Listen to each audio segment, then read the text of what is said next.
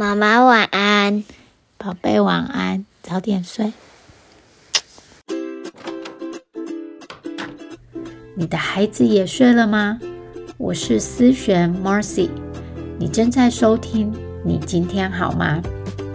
我是一位生活教练，在这里我关心你今天真的好吗？来，让我陪你走一段。欢迎你又回来到你今天好吗？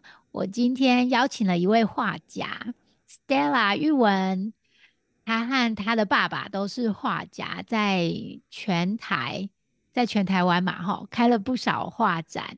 那现在也在教画，呃，线上和实体的都有。所以今天邀请他来，除了是因为他画家的身份之外，另外一个身。另外一个身份也是我很想要知道，也想要访问你的，就是想要和你聊聊的。她是一位两个孩子的妈妈，那她的孩子都是收养的，所以我们先欢迎玉文 Stella 来到你今天好吗？Hello，大家好，Marcy 的听众，我是 Stella。然后，对我是一个全职妈妈，然后我喜欢热爱写生，所以我有，然后我常常带着小孩去写生，然后。对我有两个孩子，那两个孩子是我领养的。嗯，对，大家好，欢 迎 欢迎。对啦，我们刚刚听到你讲到说你两个孩子都是领养的嘛？哦，对，是的。那你是什么样的契机，或者是怎么会想要到领养这样子？嗯，很好的问题。其实我从我不晓得为什么，就是我的。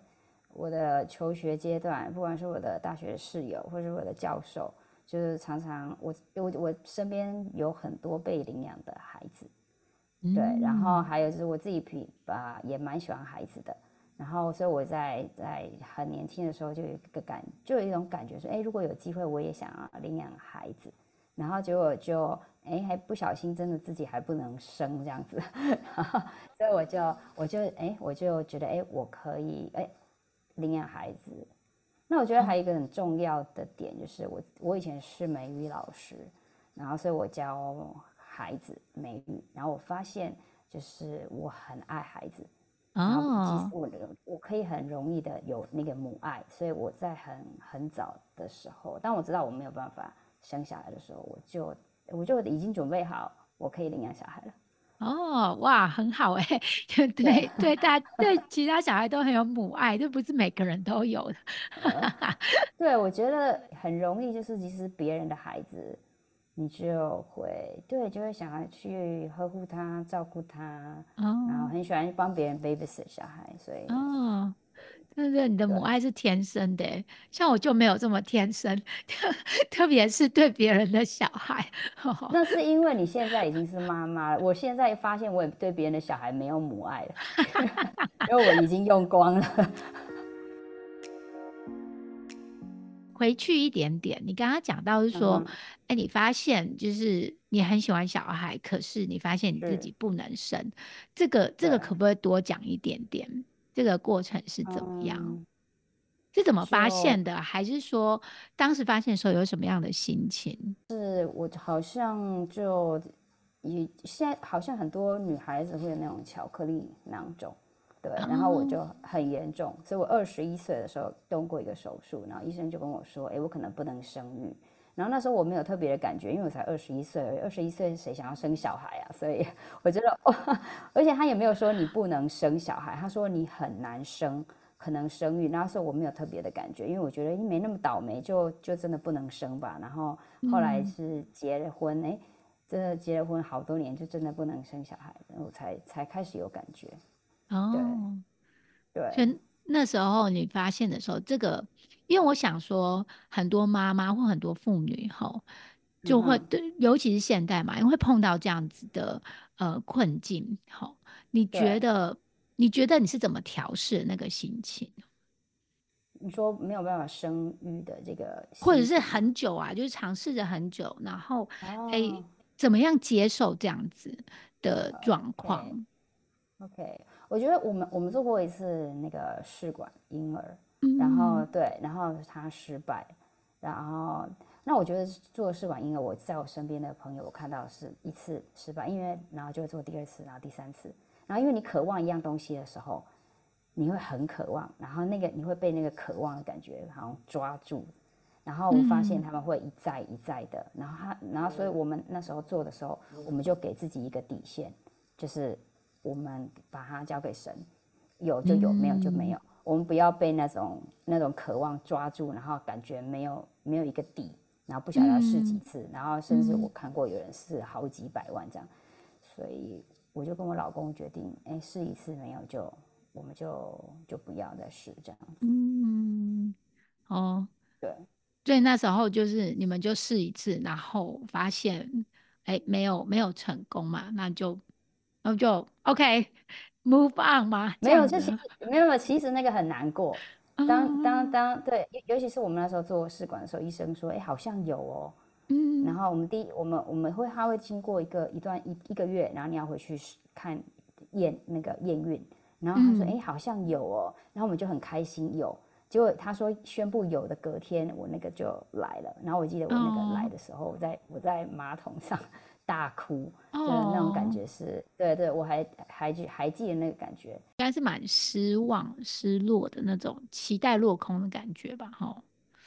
对对，可是我现在在回想那个感觉，我就是真的觉得没有必要，因为当因为还有别的路，嗯，那你觉得就是好，就是换下一下一条路，从你发现到你接受。你决定要领养，这个时间有多长？确实都有另外一条路嘛。可是有一些人就会觉得，哎，我想要自己生。那这个这个时间对你来说有多久？你是要接受，就是说我不要，我不要自己生的，然后我要领养。这个这段时间，就像我刚刚说的，其实我在很年轻的时候我就有那个领养的观念。对，那后来我发现，我觉得哎，还真的不能生。然后我就我随时其实我都准备好了。那我觉得我那时候遇到的问题就是我老公没有准备好。嗯，因为不是不是每个人都像我一样，我可以领养别人的孩子。对，所以我老公那时候他觉得他还没有办法，那他对我他自己有很多的疑问，他不晓得他可不可以做得到。所以我那时候就呃就告诉我自己说，这条路除非是我老公准备好了，不然我就不会做。所以其实这当中当初啊，当年我们台湾的法律还可以私底下领养，其实我们拒绝过一两个，就是有有那种朋友说，哎，有孩子要领养，你们要不要？然后我说我已经准备好了，但是我问我老公，然后我老公都拒绝。呃，他有什么样的疑虑？他那时候。他他不晓得，他连他养狗，他可不可以爱那个狗，他都不知道了。他就觉得我怎么可以爱一个小孩？就是没有人试过。你你养狗，你可以试看看，可是你养小孩不能试看看。嗯，所以他觉得这是一个很大的 commitment，对，也是一个一生的责任嘛，对不对？对，然后他不晓得他自己准备好了没有，所以我觉得比较比较可以聊的是他怎么准备好。然后找错人了，是不是？应该找好像有一点，应该打找他来聊，他到底怎么准准备好的这样。嗯，你这过程当中你有帮忙他吗？还是你就是等等待？对，就是我们会常常聊这个话题，然后我们会试着去帮别我的我们的朋友的孩子 babysit，然后让他去感受，然后还有我妹有小孩。然后才有时有时就是让他去感受说，哎，有有小孩，他会不会喜欢有小孩的感觉？嗯，那我觉得后来是因为，你知道，当你结婚，尤其是七年了，然后你会发现你们家永远就你们两个，然后有时候好安静哦，对，有安静到我们会开始打电话给朋友说，哎，可以来你家坐一下吗？对，然后就会他后来是。他开始觉得我们家好像少一个跑来跑去的声音，那个那个很吵闹的声音。对，那现在我想起，我现在在想起那个那个声音，其实我还蛮怀念那个没有跑来跑去的 声音。我正要说，我觉得在听的这个各位的妈妈，大概想说，哎，你在哪里把小孩送到你家去？真的，对，所以当初就是。开始觉得家里面太安静了，然后就就觉得他，于是就他就开始有这个想法了。哦，那就开始准备。听起来是还蛮多年的的的心心态调整，然后去准备自己的心，这样子说，哎，我要要不要领养？然后我要我真的要领养这样子。真的，我们是二十六二呃二十五岁结婚，那时候我老公二十三，那我们真正领养的时候是三十八岁，所以我们用这么久的时间去准备。嗯嗯呀。真的是蛮蛮长的一段路嘛，对不对？他不是他不是听了一个 podcast，然后明天你就可以去领养。嗯。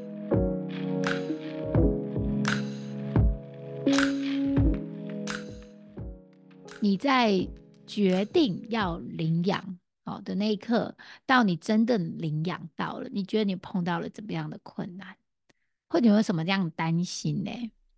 呃，我决定要领养，到我真的领养的时候，我并没有碰到太大的困难。嗯，我想，因为我的我那时候应该是说我我要从什么管道去领养，然后那时候我们在台湾，然后我老公是香港人，然后呢他那时候没有身份证，所以有很多台湾的机构是拒绝的，因为他们没有，他们觉得那是跨国领养。对，可是我们人就在台湾啊，只是我老公他没有身份证，所以他们很多的机构他们是没有跨国可以跨国的。然后，所以我们找了很多的机构都是被拒绝的。后来我们找到了那个儿童福利联盟，他们有在做跨国的。然后我们就对，我们是从这个机构开始着手。所以，我你说我们遇到的困难是什么？对，就是要那时候都是被拒绝的。对，就是因为我老公的身份的问题。哦，对，还是你还是继续的在寻找嘛，对不对？对对对对对。那你说这个过程，我会不会就是完全非常有把握？就是我已经，我会不会担心？呃，我我能不能把它当视为己出？其实这些问题，其实是我呃觉得我自己准备好了，那些问题不时也会浮现出来。嗯，对啊，很多人就说，哎，你营养师是比较有爱心嘛，对不对？对对对，很 很很多人问我这个问题，说，哎，你领养小孩，你是不是因为你很有爱心啊？然后，对我想，我觉得我我真的要要呃要声明，就是我没有比任何人 更有爱 心。我觉得每个人，而且领养这条路是不能靠爱心的，领养这条路是要靠你真的喜欢小孩的。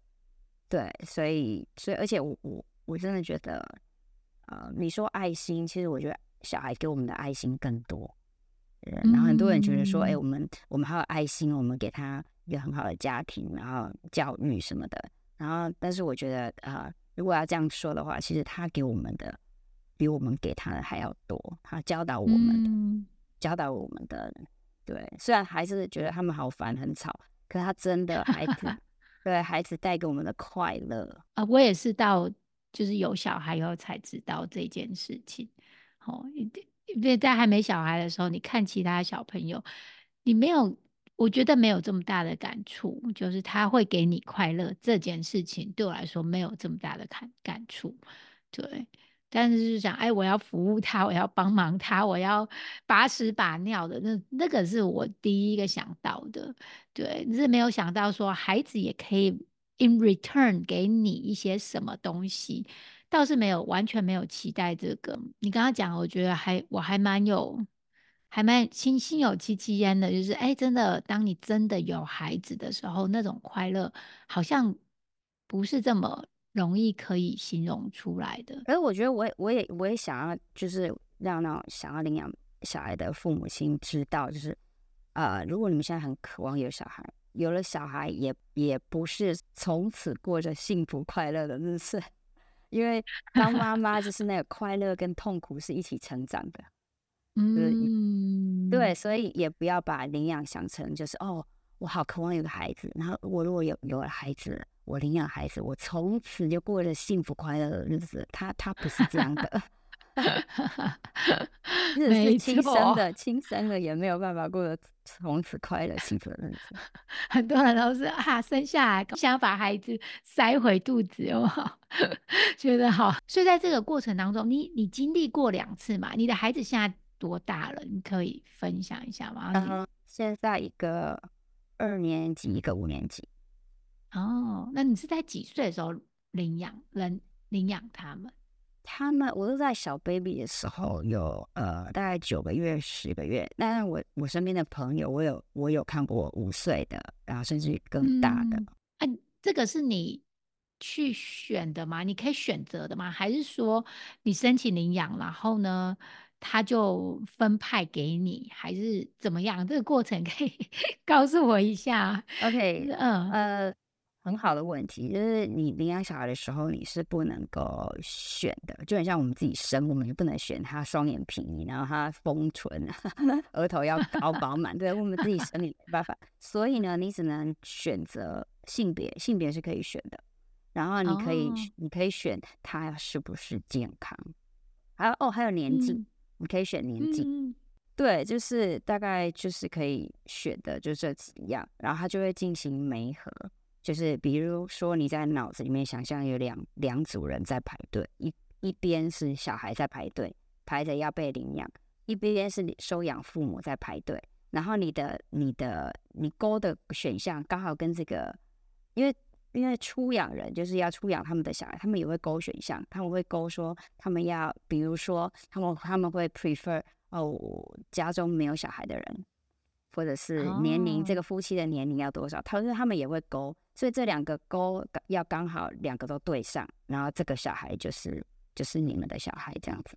哇哦，这样 match 很多哎、哈，对对夫妻的年纪，然后还有性别，还有健康的状况，这都要 match 很多才可以对，所以你的你你勾的越多项，你的几率就会再降低一点，这样对对对对哦对。哦。那大部分的小朋友是比较是在幼儿的时候，就 baby 的时候，像你说一岁之前被领养嘛，还是就是比较大？是不是大家会比较 prefer baby 吗？还是比较 prefer 跳过 baby 那个把屎把尿的阶段？呃，其实我觉得都有诶、就是大部分人都会觉得从小养比较可能感情会比较好。那的确也有哦人他不想要把屎把尿的阶段，他就会直接从两岁或三岁。那我也遇过有人，因为因为我们在那心理学上面，那些过动的小孩，他们可能要三岁四岁才会呃 develop 出来，所以也有人发现，对对，也嗯有人就是就是他们要过了那个时期才才要去领养小孩。其实我觉得都哦有。那每一个时期领养小孩，就会遇到每一个时期的呃挑战。然后呢，大大概多久这个 baby 出来？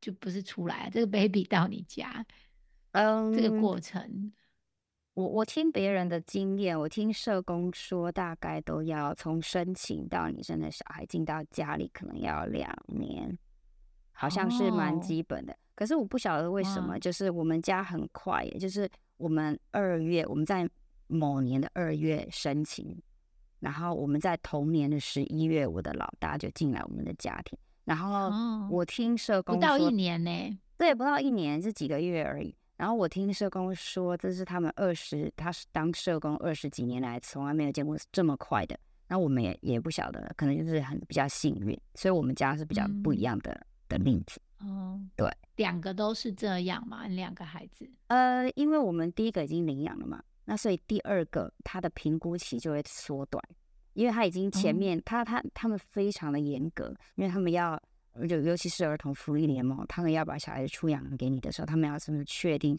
这个父母亲是可可靠的，他们宁愿小孩不、嗯不给你养，找不到人，嗯他们也不要随便选一个。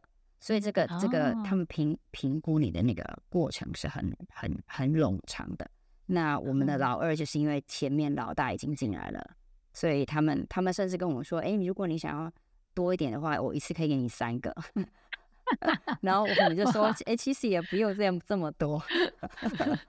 先一个试试看这样”子。对对对 对，这样子。哦，他是评估什么啊？评估，比如说有些有些来领养小孩的人的心态啊，有人是为了传宗接代，那有些人是嗯为了让，因为他可能生了老大，他不能，他接下来就不能生了，他想要老大有玩伴，所以他的他的重点嗯是他自己生的小孩。那对，那有些嗯人可能我不知道，可能很多人就是很多种，然后你不晓得这个人来领养小孩，他的其他的目的是什么，所以他需要厘清你嗯的。其实我觉得领养，领养其实是做不做得到，不是，我觉得它是一个观念，就是一个、嗯你能不能做得到，你可不可以领养小孩，其实是你的观念对不对？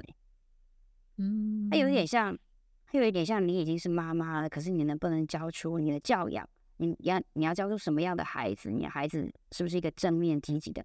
你的教养就是看你这个父母亲的观念，对，并不是说，嗯，你家比较有钱就可以教出比较好的孩子，没有，他就是一个一领养小孩，我觉得也是个观念，能不能接受也是一个嗯观念的转变。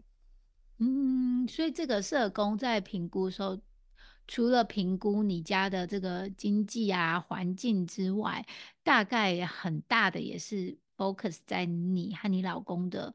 我在想个性嘛，或者是你的你的情绪啊，或者是你们的刚才你说观念嘛，这个育儿观对对念对，是不是可以呃改变，或者是是不是 teachable，可不可以有一些弹性，然后在在新的生命进来的时候，可以依着他们需求而做一些弹性、一些改变，对不对？对，他们会他们会面谈我们，然后两个人一起面嗯谈，还有两个人分开面谈。对，然后他们会问我嗯们很多的问题，比如说，我记得他们曾经问过说，呃，你不给孩子吃糖，可是奶奶爱孙子，奶奶就是一直给孩子吃糖，那你怎么办？他就那他就是想要知道你怎么样，典的问题哦。对对对，他想要知道 你怎么样去去处理这样子的问题，对，然后嗯他也会知道，他也会想要知道说你有没有什么支持系统。所谓支持系统，有嗯可能支持系统有可能就是父母亲的方面也好，或者是你有没有朋友是你可以，比如说你在嗯育儿上面你有问题，你有一些疑问的时候，你是怎么样找出这些问题解决的方嗯法？这些他们或都。是有人可以帮你嘛，对不对对对对对就是可以帮给你一些 tips，给你一些对协助。嗯哼，对，他们问超嗯多的，然后就看你怎么哦去对答这样子。好像通过考试哦，通过了考试，面试感觉像面试这样子。真的耶！你刚刚说到一年之内就到家庭了嘛，对不对？对对，哇，那这感觉是天注定的哈，注定啊要去的，都是二十几年还没有这么这么快，然后就你的孩子这么快，你会让他们，你会跟他们说吗？你是怎么跟他沟通的？就是有一些人就不想要，因为这么小嘛，不到一岁，其实他们大概没有太多记忆嘛。他们有曾经问过吗？就是哎妈，我跟你长得不一样，还是怎么样？讲这个话题在我们家一直都是开放的，而且儿童福利联盟嗯它很特别，就是当他把孩子送给送到你们家的时候，他会帮孩孩子做一个绘本。这个绘本就是他嗯的，他是从哪里来，他的生母的照片，然后他的家原生家庭的照片，然后他寄养家庭的照片，然后怎么样进到我们家，然后在法院的照片，就把它做成一个绘本。然后我就好用心哦。对对，还蛮用心的。所以，我们家的小孩他的身世告知呢，我们从来就没有一个特别的时间告诉说，哦，这这是你的身世，没有那样子很 drama 的那种电视情节。啊后，什么？我对居然从这里来的。因为，而且还有背景音乐噔噔噔噔这样子。对，就 是就是没没有，就是他们从小的睡前故事，有可能就是哎，他就挑那一本，然后我就念给他听。哦所以他从小就知就就知道这样子。就是属于他的那一本书，这样。对，属于他们的那一本书，而且它也很特别，就是那本书他们偶尔就会自己拿出来翻一翻。然后我们家小孩更哦夸张，有客人来还会拿给客人念给客人听。然后看，这是我，我从这里来的。对，有些时候有嗯有，比如说跟这人不是很熟，我们不会一天到晚敲锣打鼓说啊，我们家的小孩是领养的呀，我们当然不会这样子。就是不是很熟，那那那那他们就会自己拿拿他们的生那个他们的那本他们自己的绘本，然后下然后念给对，那那害得我们就就要解释，你知道吗？就那你们解释很多次了，也很熟悉了啊，又来了这样。对啊，就我们嗯家的小孩就是开放到这样子，就可以跟别人分享他的绘本。嗯，这样我觉得这样很好心态欸，就是完全不会觉得这是一件不好的事情，就是就是很正向的看着这件事情。我觉得对不不管是对你们或对孩子，还有对听的人，或对嗯对我们这是外面的人，我们的朋友，我们嗯对你们就是好奇嘛，对不对？可是如果你嗯如果你躲躲藏藏，或者是你不是很想讲话，别人都可以感觉得到嘛。那这这件事情好像就变禁忌，就不敢去碰。可是你们这么开放的在讲话，我觉得真的是，嗯，很好心态，而且还可以帮助到很多人。对，而且我觉得，如果你躲躲藏藏的，小孩也会觉得，哎，是不是不光彩啊？他为什么妈妈要嗯妈妈要在别人面前骗说我是他生的？对我我我们我们嗯有我们也讨论过这个问题，也想过这个问题。那我们到底要怎么样嗯表现？其实我在我在我的内心自己排演过很多次，不要怎么样很多 drama 练习过，对对，其实有诶，其实真的有，就是我要怎么样让我的孩子知道说领养是一个快乐的计划，然后是幸嗯。福的计划，然后甚至于我们还会像我们一直到现在，我们跟跟儿童福利联盟都保持联系，然后我们定期只要是儿童福利联盟办的活动，我们一定参加，然后我们就会跟孩子哦。说我们回娘家了。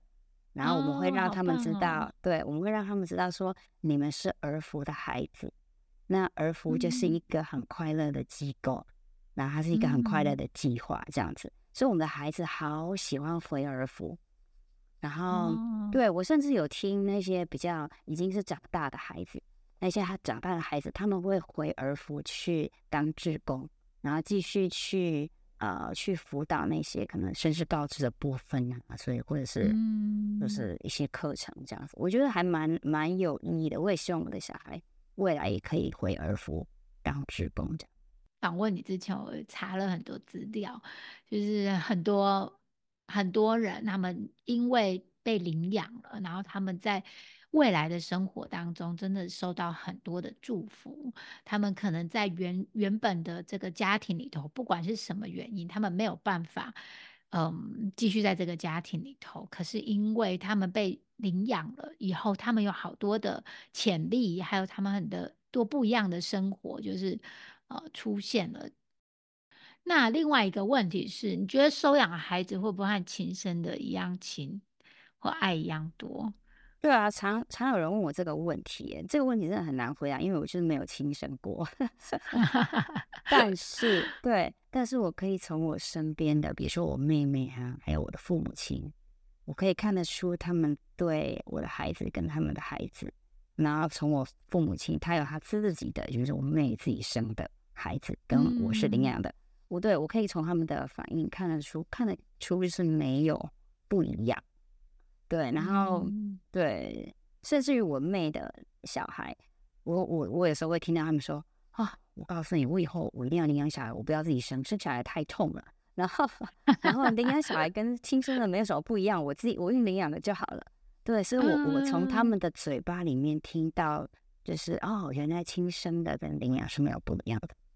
嗯，对，对，这件事情在你们家是一个好正向的事情哦。正向的事情，我不晓得嗯。能不能形容它是正向的事情啊，因为就是因为他就是我的孩子啊，所以我觉得我爱他就是很天很自然的，所以所以我没有觉得他是对对对对，所以我没有把它嗯。归类到正向这样子。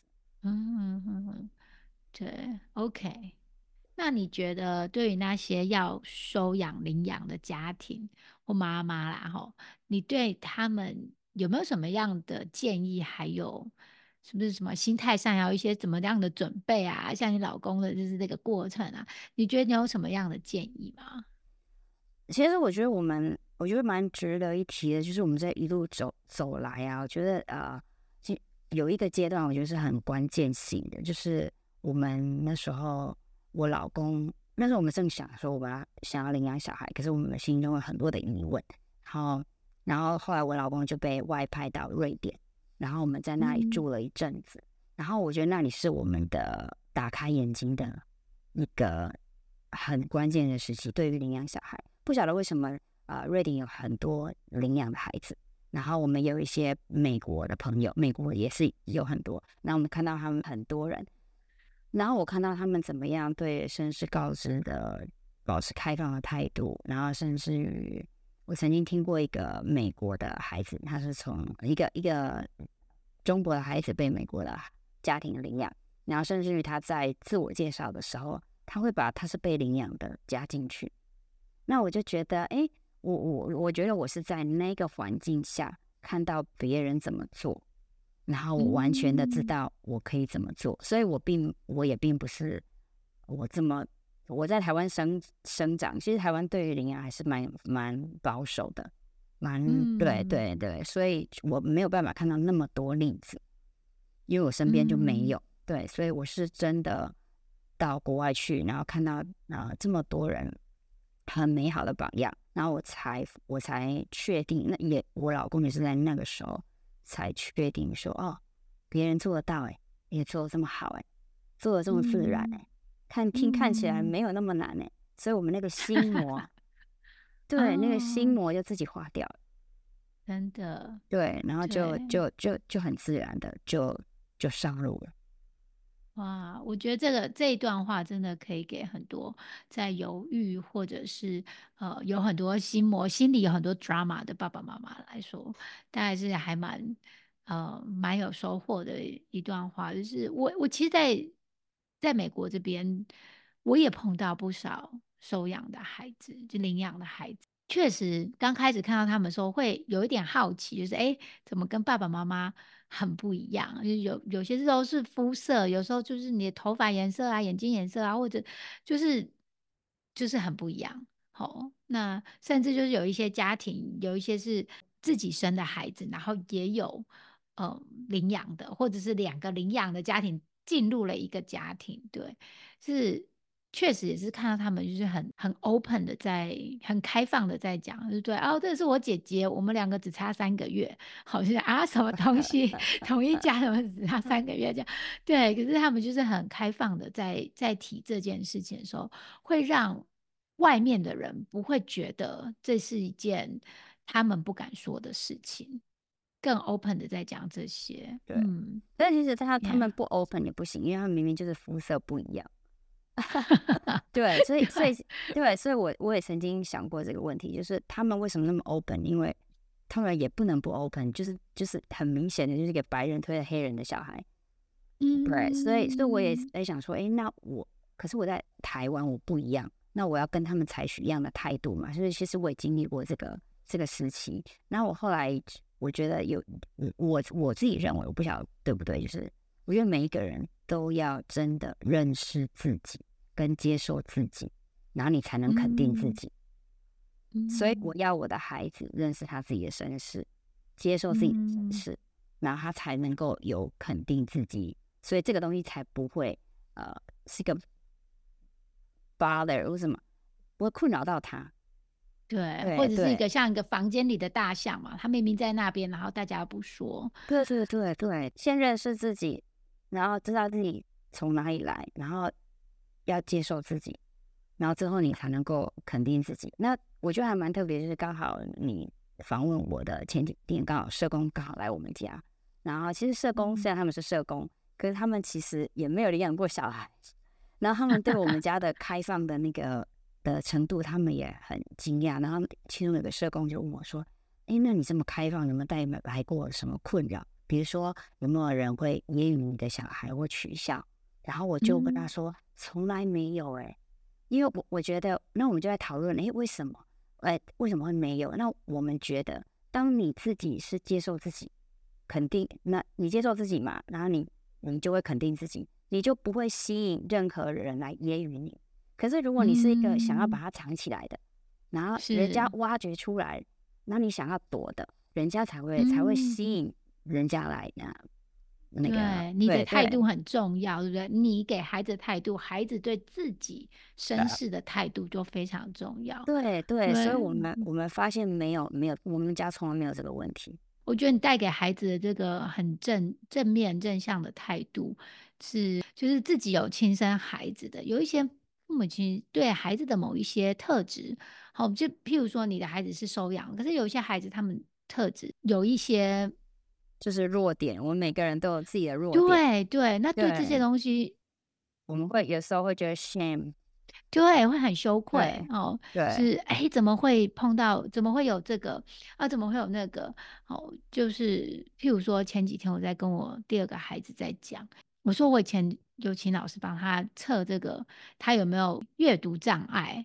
对，那从他的口中我就会听到，他说哦，那些 special kids，然后在那个上面给我感觉，因为学校给他们的呃讯息，或者他看到其他孩子在嘲笑这个 special kids 的时候，他对这些就是有一些标签。他说：“哈、我也是哦，我曾经也是嘛。”那对，所以可以跟孩子很 open 的讨论，就是说这些孩子他他就是不一样。每一个人，就像我的第一个孩子，他眼睛非常不好，他需要戴眼镜。那每一个人都是会有一些我们说的弱点，或者是有一些不一样的地方。对，那你是这样子的看待的孩子，就是哎，这个就是我生来的一个部分，他没有什么不好，他也不是什么问题。那我觉得这是一个很棒的，能够接纳好全部孩子的全部，不管他是哪里来，或者他的弱点。我觉得是我们大人也是一样，我们大人也呃，我因为我们自己都在职场上工作什么的，然后我自己也发现，当我去承认自己能力有不足的地方，我不需要永远装作说我画画很厉害，全台湾第一，没有真的这样我会局限局限住自己，其实这样是我是不快乐的。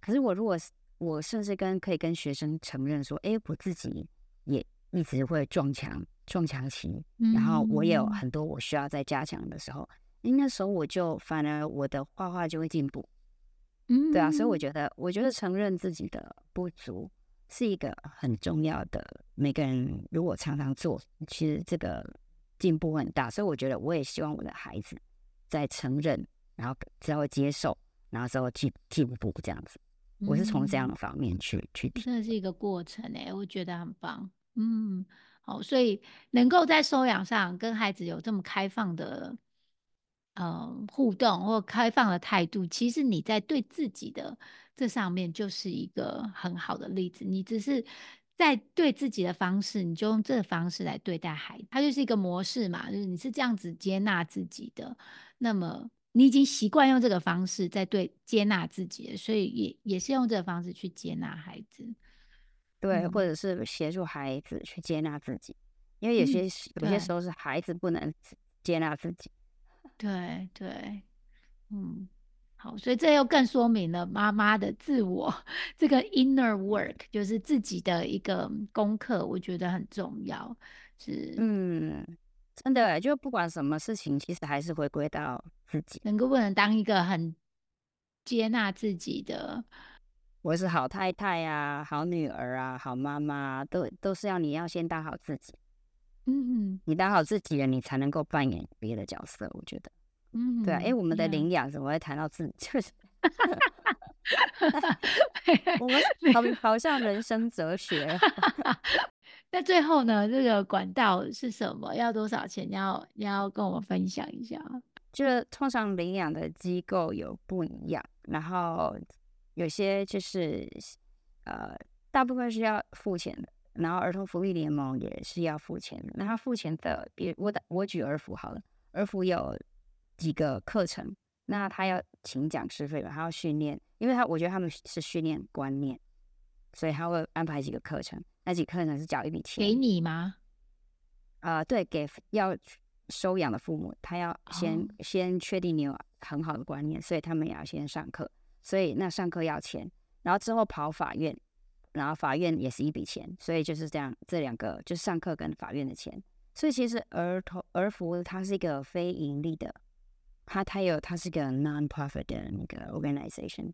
那嗯。其他的领养的机构就有些就不一样了，他们有些可能没有那么多资源的，他们会从呃小孩子看你领养呃，比如说你领养呃六个月了好了，那一个月他算你两万块钱的伙食伙食费跟照顾这个小孩的费用，然后你就可能六二十二，你就要缴十二万，给他十二万。哦对，所以很所以每很多的机构是是有这样赚算钱的，有那样算钱的，所以呃，所以要领养的时候也可以去评估一下自己的嗯，经济哦能力，这样子。